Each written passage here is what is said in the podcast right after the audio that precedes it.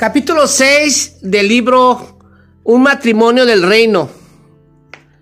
Título Los roles. ¿Cómo es un día típico de su semana laboral?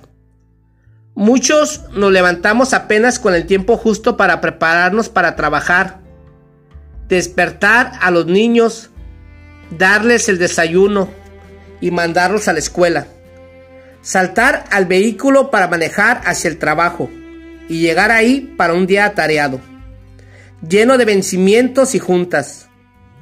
Luego volvemos arrastrándonos a casa, preparándonos una cena rápida o salimos a comer.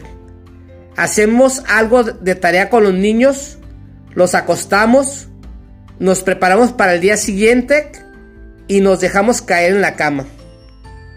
Con semejantes horarios ajetreados, cumplir con nuestro papel como marido o esposa puede parecer otra tarea más de nuestras ocupaciones habituales. Sin embargo, cuando tomamos la decisión de vivir nuestra vida de acuerdo con el programa del reino de Dios, uno de los primeros lugares donde debería ser visible las prioridades de Dios es en nuestro matrimonio. Como analizamos anteriormente, la familia es la institución fundamental de la sociedad, por lo que es esencial que entendamos los roles del marido y de la esposa a través de la perspectiva de Dios.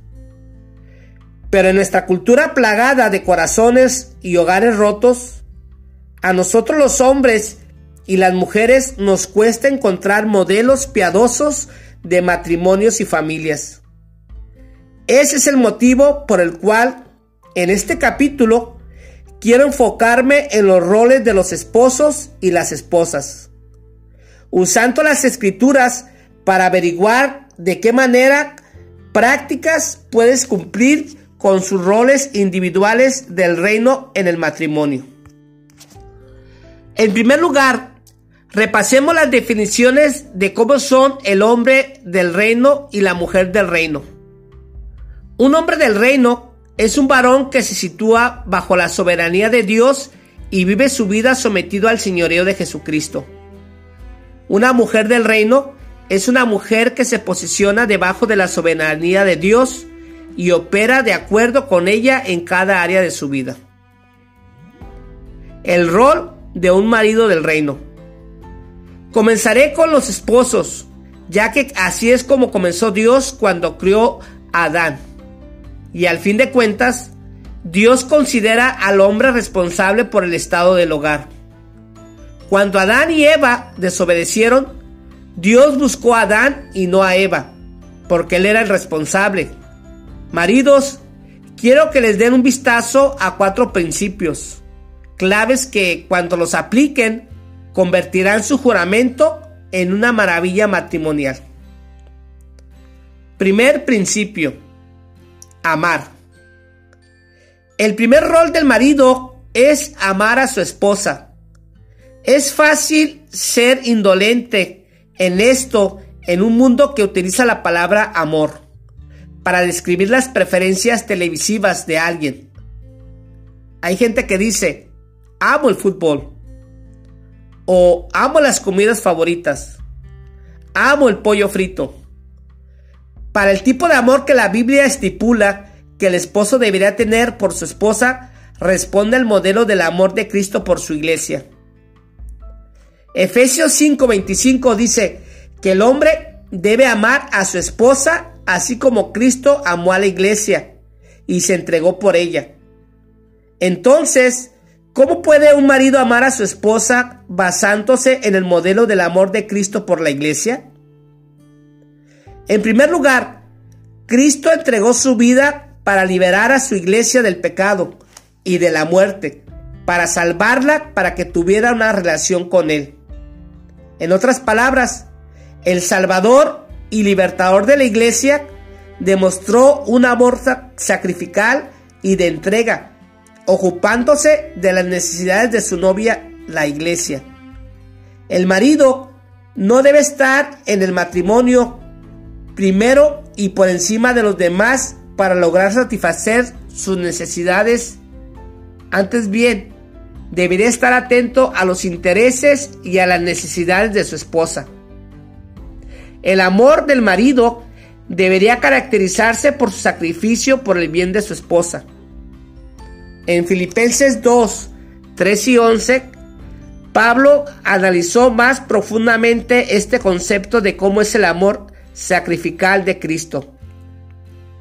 En particular, una calidad que Pablo identificó como clave es la humildad, considerando a los demás como mejores que ustedes. Versículo 3. Como esposo, si usted descubre que el orgullo personal o el egoísmo es una barrera para entregarse a sí mismo el sacrificalmente por su esposa, entonces no está amando como Cristo amó. El verdadero amor bíblico tiene en cuenta las necesidades de su pareja por encima de las suyas. El amor sacrificial de Cristo en favor de la iglesia también iba dirigido a un propósito en particular. Según Efesios 5, 26 y 27, Cristo amó a la iglesia a fin de hacerla santa y limpia, alabarla mediante la purificación de la palabra de Dios. Lo hizo para presentársela a sí mismo como una iglesia gloriosa, sin mancha, ni arruga, ni ningún otro defecto. Será en cambio santa e intachable. En la Biblia, el proceso de la santificación significa apartado para un uso especial. En el Antiguo Testamento era el proceso por medio del cual los objetos eran limpiados y purificados para que se pudieran usar en el templo. El propósito del amor de Cristo era limpiar y purificar su novia, la iglesia. De la misma forma, el esposo debe preocuparse íntimamente por el desarrollo espiritual y personal de su esposa. Como pastor, he visto lo opuesto demasiadas veces. En muchos matrimonios, la mujer más que el marido es la que crece espiritualmente y se preocupa por el crecimiento de su esposo. Un hombre del reino tiene que ser diligente para tomar la delantera en el área de la intimidad espiritual con el Señor. De modo que aunque su esposa sea una seguidora cercana de Jesucristo, él todavía tenga que ser algo más grande que lo inspire. Solo piense en lo, poderosa que sería una unión matrimonial como esta. Efesios 5, 28 y 29 dice, De la misma manera, el marido debe amar a su esposa como ama a su propio cuerpo.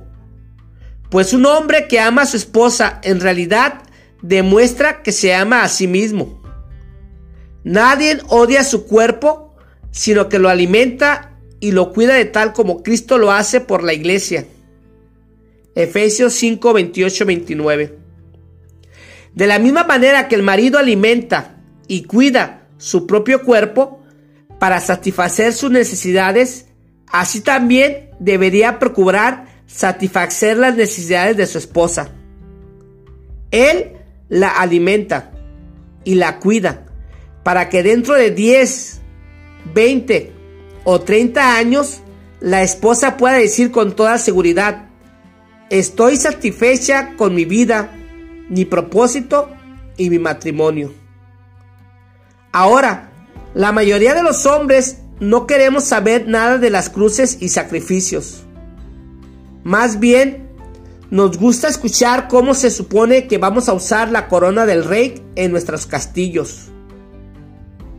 Si de acuerdo Jesús usó una corona terrenal antes de usar la corona en el cielo, pero fue una corona de espinas. Esposos, no recibirán la corona de gloria si primero no usan la corona de la cruz.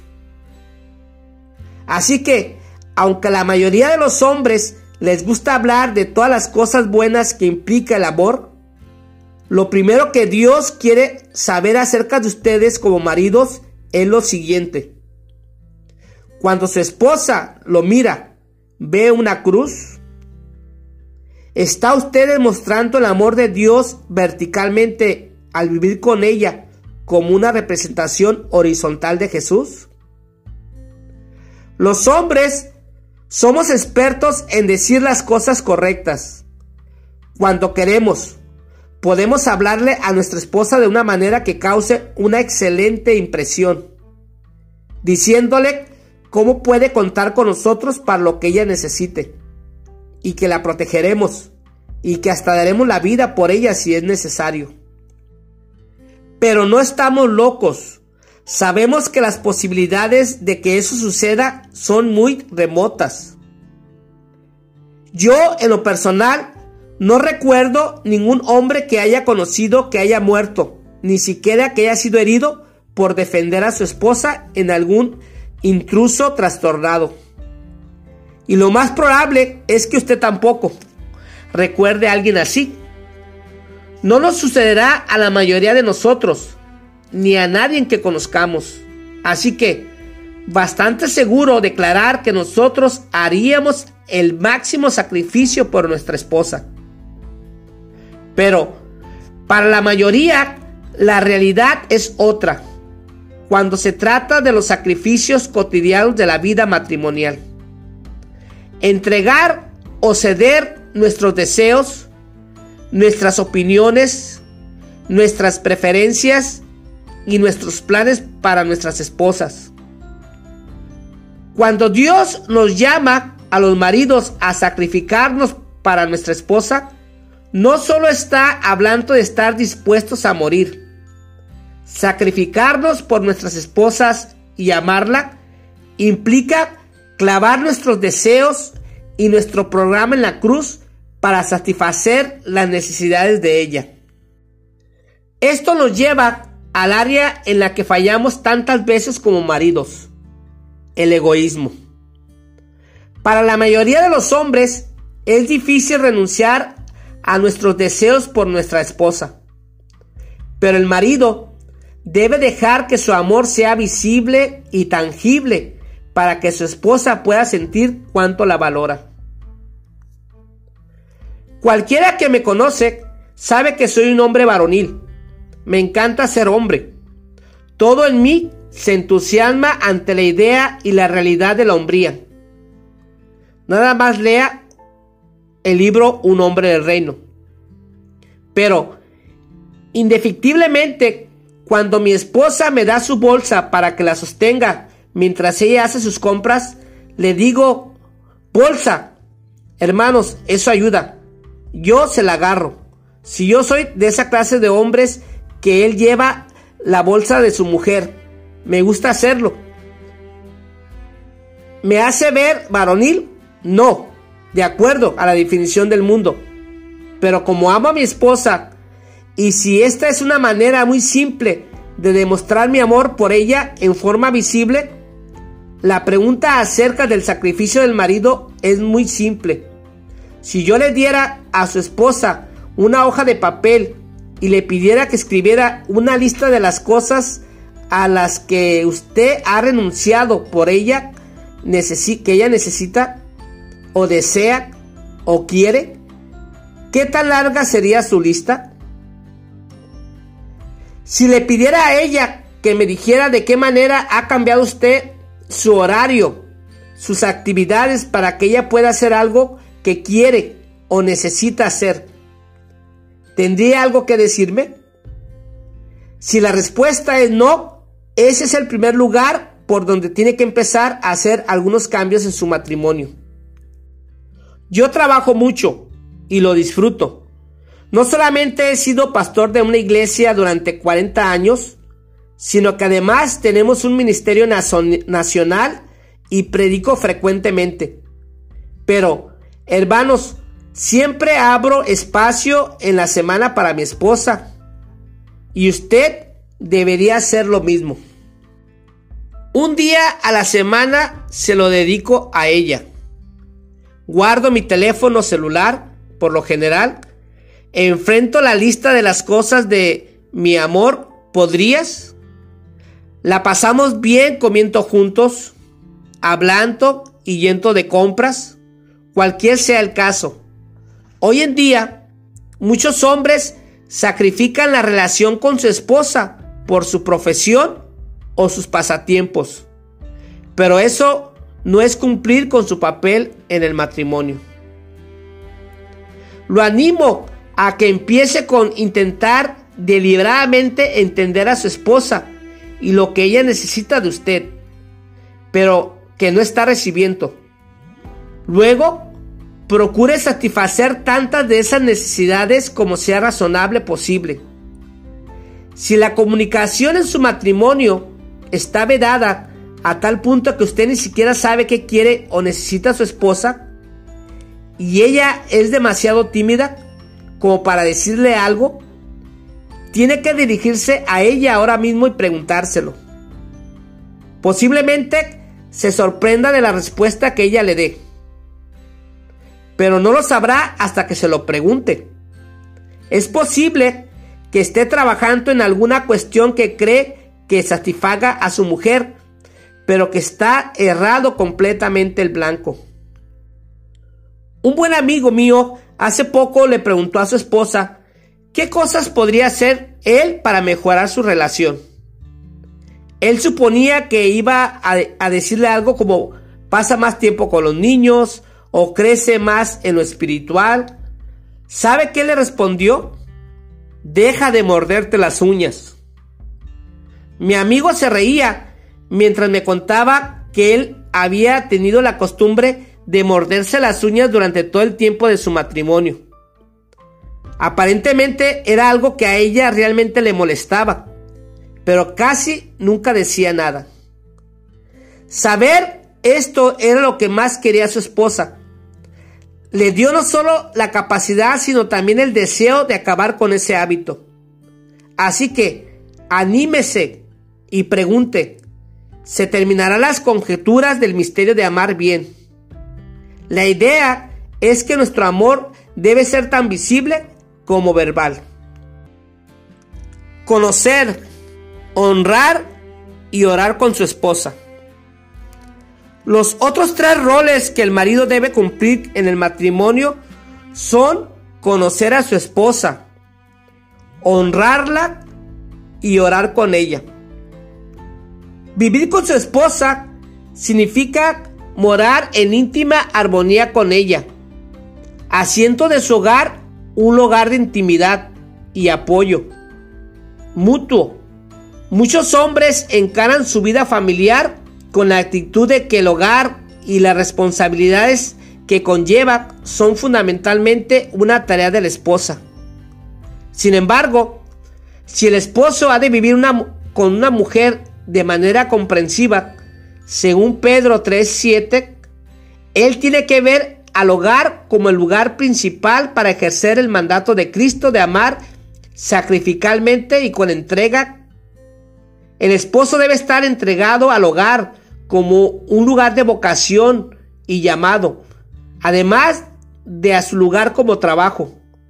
Cuanto a las cosas que usted hace por su esposa fuera del hogar como su profesión, le hagan mucho menos presente con ella, usted no está viviendo de la manera que describe Primera de Pedro 3.7. Vivir con su esposa de manera comprensiva también significa que el marido es responsable de conocer a su esposa íntimamente.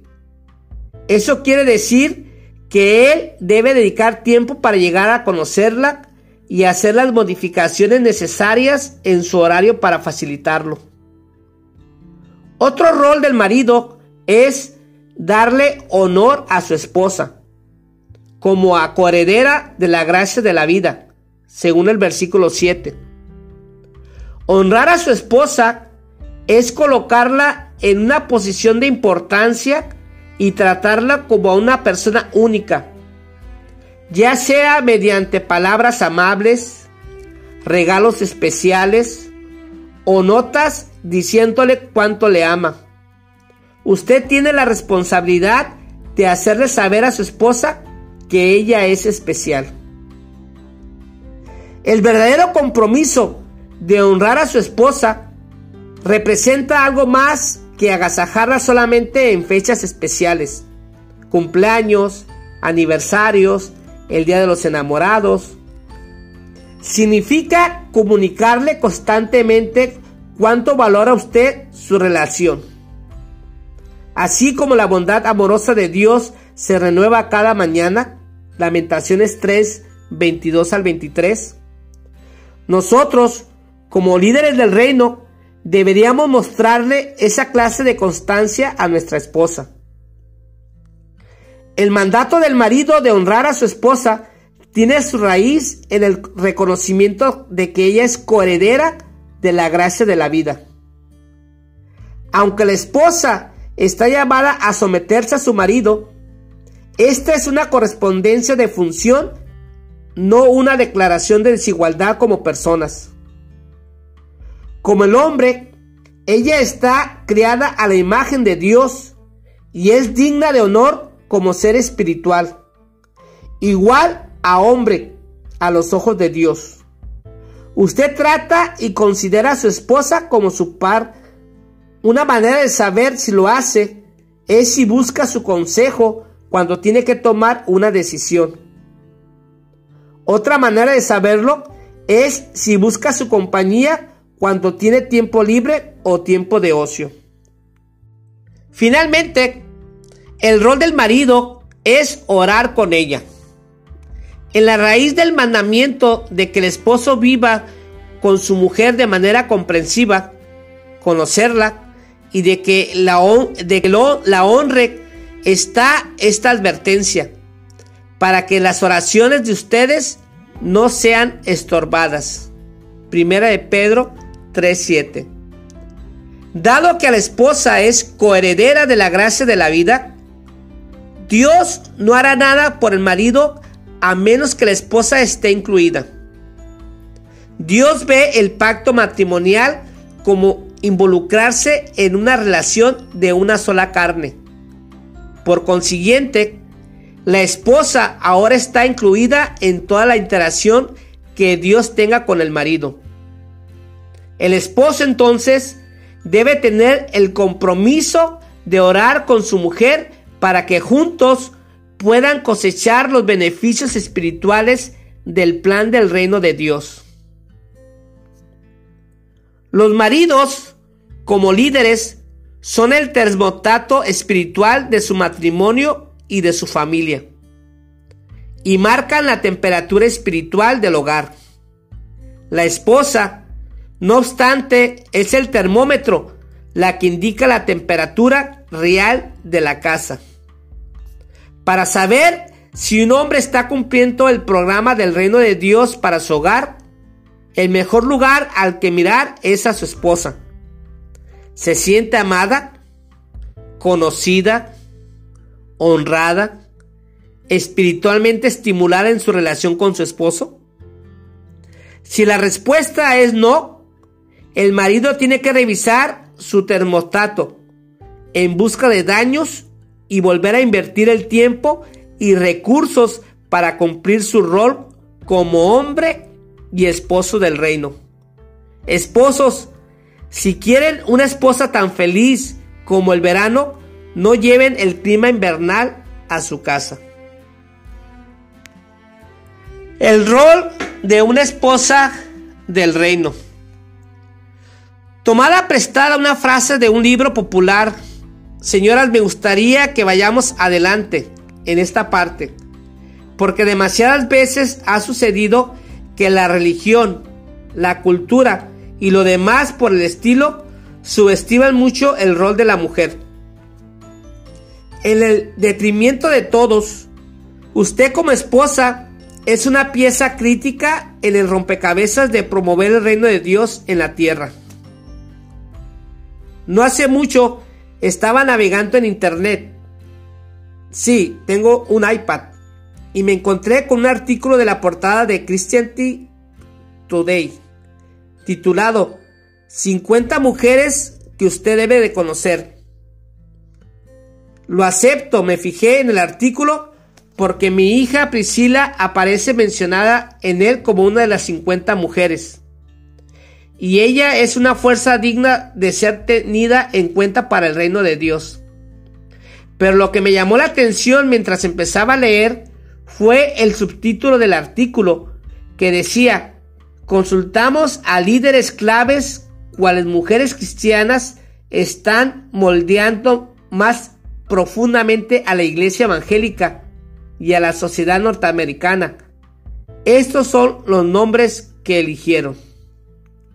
Esa frase en particular me atrapó, porque si bien cada una de esas 50 mujeres en verdad ha impactado profundamente a la iglesia y a nuestra cultura a través de sus ministerios o de su influencia política, hay una infinidad de mujeres desconocidas que pueden haber tenido o que tienen una influencia aún más grande.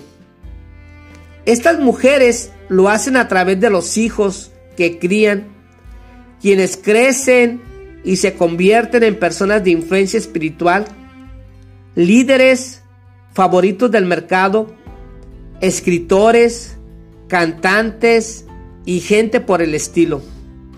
Dichas mujeres también lo hacen a través de los hombres a los que apoyan como esposas. Detrás de cada hombre del reino hay una mujer del reino. Y le aseguro que en la actualidad los hombres influyentes que podrían estar en cualquier lista de los 50 hombres que usted debe de conocer, no estaría ahí en absoluto sin sus esposas quienes creyeron en ellos desde el principio. Se sacrificaron por ellos. Mientras crecían, los animaron, los amaron durante su aprendizaje e hicieron planes con ellos en aquellas horas tardías de la noche o en las conversaciones matutinas bebiendo un café. La poderosa fuerza de una mujer del reino no se puede exagerar. Muchos hombres han hecho grandes cosas, más grandes e importantes lo que alguna vez inspiraron a hacer, simplemente porque tuvieron mujeres que creyeron en ellos y los alentaron a seguir adelante.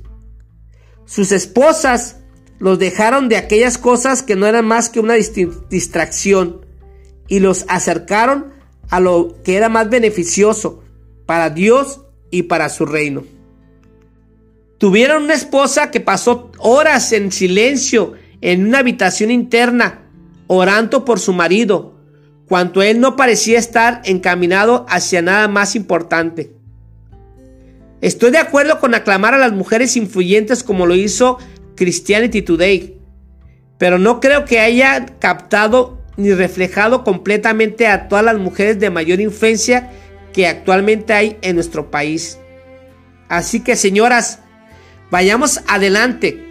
Por lo, por lo que tengo que decirles en este preciso instante, quizás sea diferente a lo que han escuchado acerca del rol de la esposa. Cuando Dios creó a Eva para Adán, para que la mujer se conectara con el hombre, lo hizo para un propósito específico.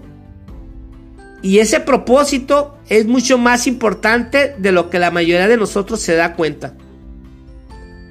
Gran parte de la confusión que sufrimos actualmente en nuestro matrimonio proviene de un punto de vista erróneo sobre este propósito. Cuando leemos que Dios dijo que no era bueno que Adán estuviera solo, suponemos que Eva apareció para proveerle compañerismo. Pero si Dios hubiera creado a Eva para el compañerismo, probablemente Adán habría dicho que no le gustaba estar solo. Sin embargo, fue Dios quien lo dijo, no Adán. Ese es un concepto importante que solemos pasar por alto. Así que necesitamos asimilarlo. Además, la palabra hebrea utilizada para describir a la mujer como una ayudante no se refiere a alguien que alivia la soledad. Describe a alguien que brinda una ayuda viable y visible. Hay un solo motivo por el cual Dios dijo, haré una ayuda idónea para él. Génesis 2.18 y que Adán claramente necesitaba ayuda. No estoy negando la importancia del compañerismo, la amistad y la relación en el matrimonio. Pero basándome en la ley de la historia de la primera mención bíblica referida al matrimonio, El compañerismo para Adán no fue la primera preocupación de Dios cuando hizo a la mujer. Se trataba de empoderar a Adán para que ejerciera el dominio en el nombre de Dios a un nivel más alto de lo que podía haber hecho él solo. Las palabras en hebreo que se, traducen como una ayuda idónea para él en Génesis 2.18 son sorprendentemente poderosas. Son Eser y Kenegado. Eser aparece 21 veces en el Antiguo Testamento, de las cuales solamente dos se refieren a una mujer. Los otros casos se refieren a Dios, mismo brindando ayuda a un nivel superior. Por ejemplo, Deuteronomio 33, 26, Salmo 23, Salmo 33, 20, Salmos 75, Salmo 124, 8. Para diferenciar ser de cualquier otro uso en el Antiguo Testamento, que se refería a una idónea ayuda más firme dada por Dios, se añadió la palabra que negado, que negado significa literalmente delante de tu rostro, dentro de tu punto de vista o tu propósito.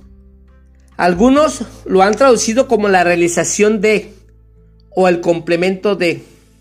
Esposas, si ustedes consideran que su rol es solamente hacer la comida, limpiar la casa, sonar las narices, llevar a los chicos al entrenamiento de fútbol o a las clases de baile, etc., han confundido su rol. Los quehaceres son necesarios. La comida es importante, pero dependiendo de la etapa de la vida en que se encuentra, usted podría contratar a alguien para que realice esas tareas. O su marido podría compartir la carga.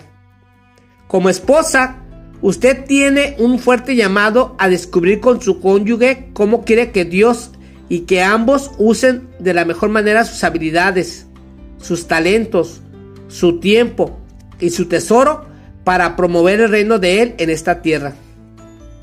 Eva fue creada para muchos más que para ser una sirvienta.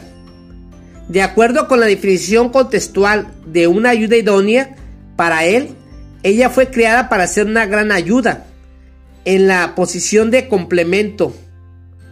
Progresar en su destino como marido y mujer es un esfuerzo de colaboración. Si quieren avanzar bien individualmente o en conjunto, mi esposa Louise es muy distinta a mí en cuanto al temperamento y habilidades. Pero Dios ha usado enormemente la pasión que ella tiene por los detalles y sus dones administrativos para ayudar a poner en marcha y desarrollar nuestra iglesia y nuestro ministerio nacional.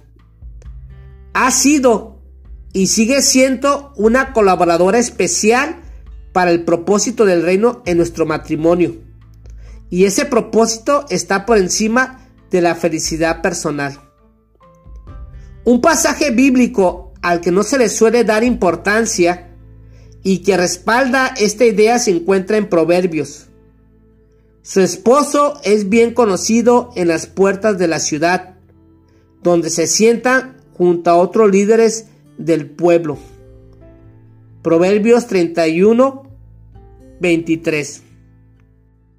Las puertas en los tiempos bíblicos representaban el lugar donde los dirigentes del pueblo se reunían para discutir las noticias y los acontecimientos importantes. El marido de esta mujer no llegó ahí por su propia cuenta. El hecho mismo de que él llegara a tener tanta influencia en su ciudad confirma lo que dije antes en cuanto a muchas mujeres cuando serán parte de la lista de los 50 mujeres. 50 mujeres que deben conocerlo de Christianity Today. Pero deberían serlo. Si está usted, amiga, no se desespere.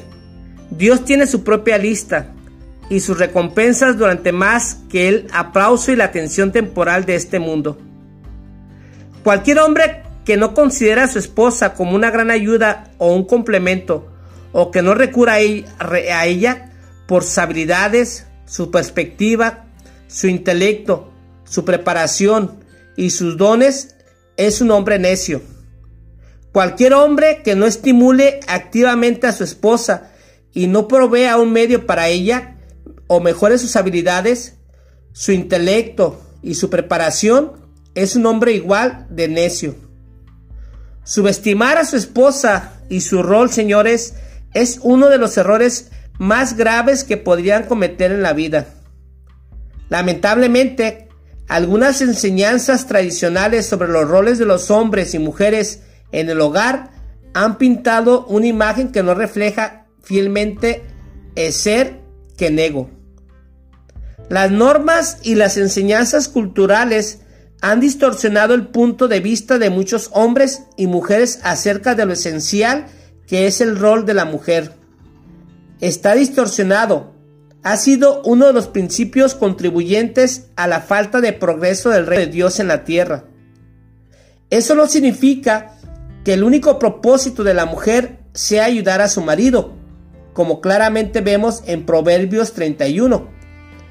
Pero en cuanto a la naturaleza de la relación entre marido y mujer, la, ayuda que ella le provea es muy diferente a lo que la mayoría de nosotros hemos imaginado. Ay, no, la palabra con S. Usted no habrá creído que yo iba a escribir un capítulo sobre los roles en el matrimonio sin llegar aquí, ¿verdad? La sumisión es peor que una palabra grosera, lo entiendo. Me lo cuentan en la consejería. He visto la pérdida de demasiados matrimonios por el mal uso de esa palabra. La mayoría de las mujeres prefieren morir a vivir una vida encerradas en la camioneta, encadenadas a la cocina o consintiendo cordialmente todas las decisiones de su esposo. Un concepto erróneo habitual de la sumisión. Esa no es en absoluto la idea bíblica de la sumisión. La sumisión se trata del orden jerárquico del cual habría que apelar solo cuando fuera necesario. El mayor ejemplo de la sumisión lo vi no hace mucho cuando fui invitado junto con mi familia a asistir a una proyección especial de la película Cuarto de Guerra, que protagonizó mi hija Priscila. Como posiblemente sepan, los hermanos Kendrick escribieron, produjeron y dirigieron esta película. Estos dos hombres han hecho un excelente trabajo de insertar principios bíblicos en un formato de historia para que todos podamos beneficiarnos y ser discipulados por medio del arte. Cuando la película terminó, los hermanos Kendrick quisieron escuchar nuestros comentarios, así que tuvimos un rato para reflexionar y hacer preguntas. Pero yo tenía una pregunta para ellos. ¿Quién tiene la última palabra si no se ponen de acuerdo sobre alguna toma o un diálogo de la película? ¿Quién decide? Ambos hermanos sonrieron y luego uno respondió, depende de quién la tenga, me dijo. Pocas veces tenemos desacuerdos al punto de que no tengamos que imponer al otro. Pero dependiendo de qué proyecto sea o de qué parte del proyecto hemos repartido quién es el que lidera, el que sea líder, el quien tiene la última palabra.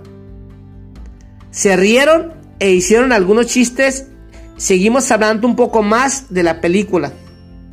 Yo sabía cuál era la pura alegría que mostraron al discutir lo que hacen con el problema de la sumisión al líder, como lo llamamos ellos. No era para nada un problema. Cada uno confiaba en el juicio y en la postura del otro.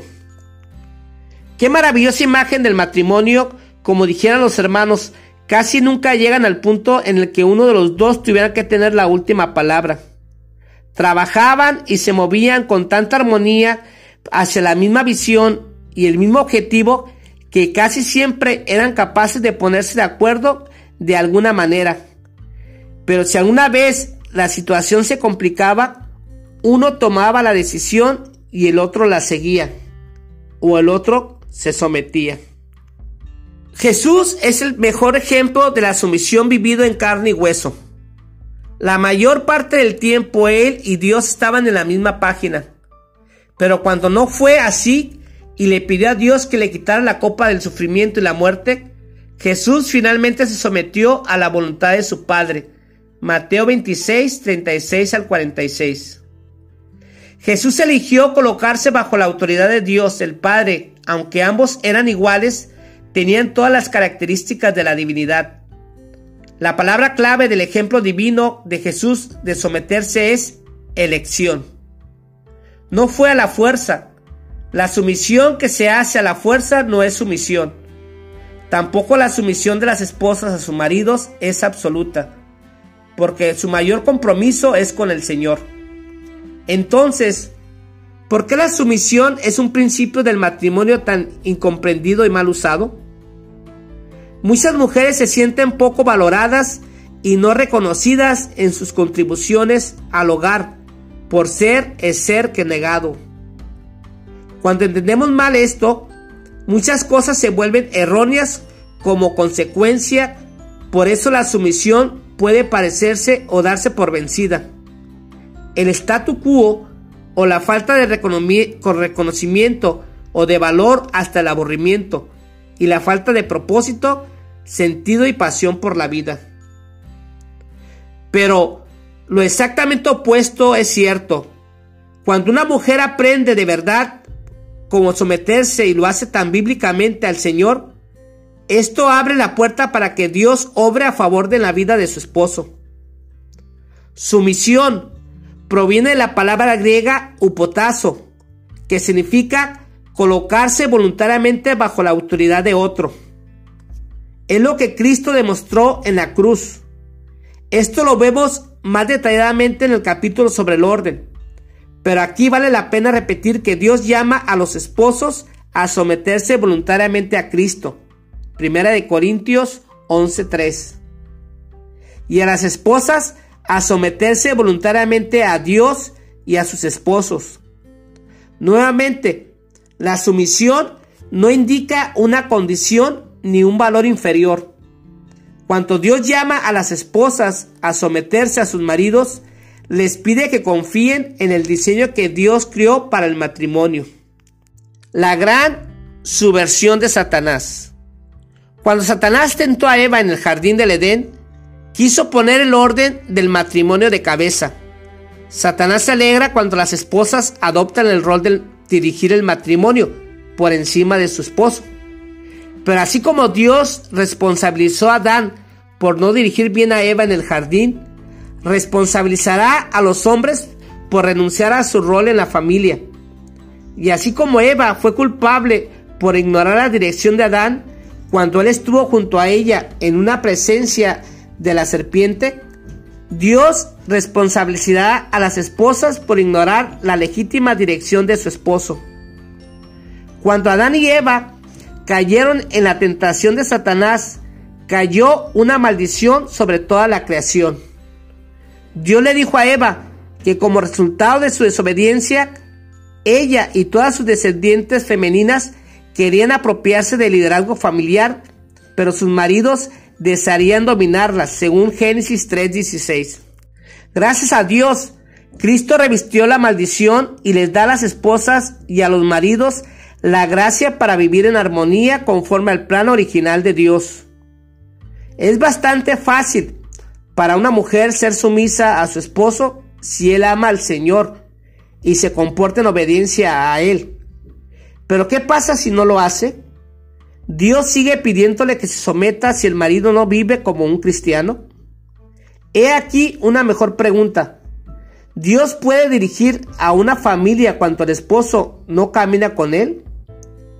Sí, Dios es soberano y la esposa puede entregarse completamente a Él, confiando que Dios no solo obrará a través de un esposo desobediente, sino que puede transformar el corazón de ese esposo por medio de la honra y el respeto que su esposa le manifiesta. Cuando la esposa está dispuesta a rendirse primero al Señor, solo así podrá someterse adecuadamente a su marido. Y cuando Dios ve a una mujer confiar en Él lo suficiente como para honrar el rol de su marido, Él obrará de manera sorprendente y hasta milagrosa para bendecir y guiar a su familia, así como lo hizo con Sara. Primera de Pedro 3, 6. Fin del capítulo 6.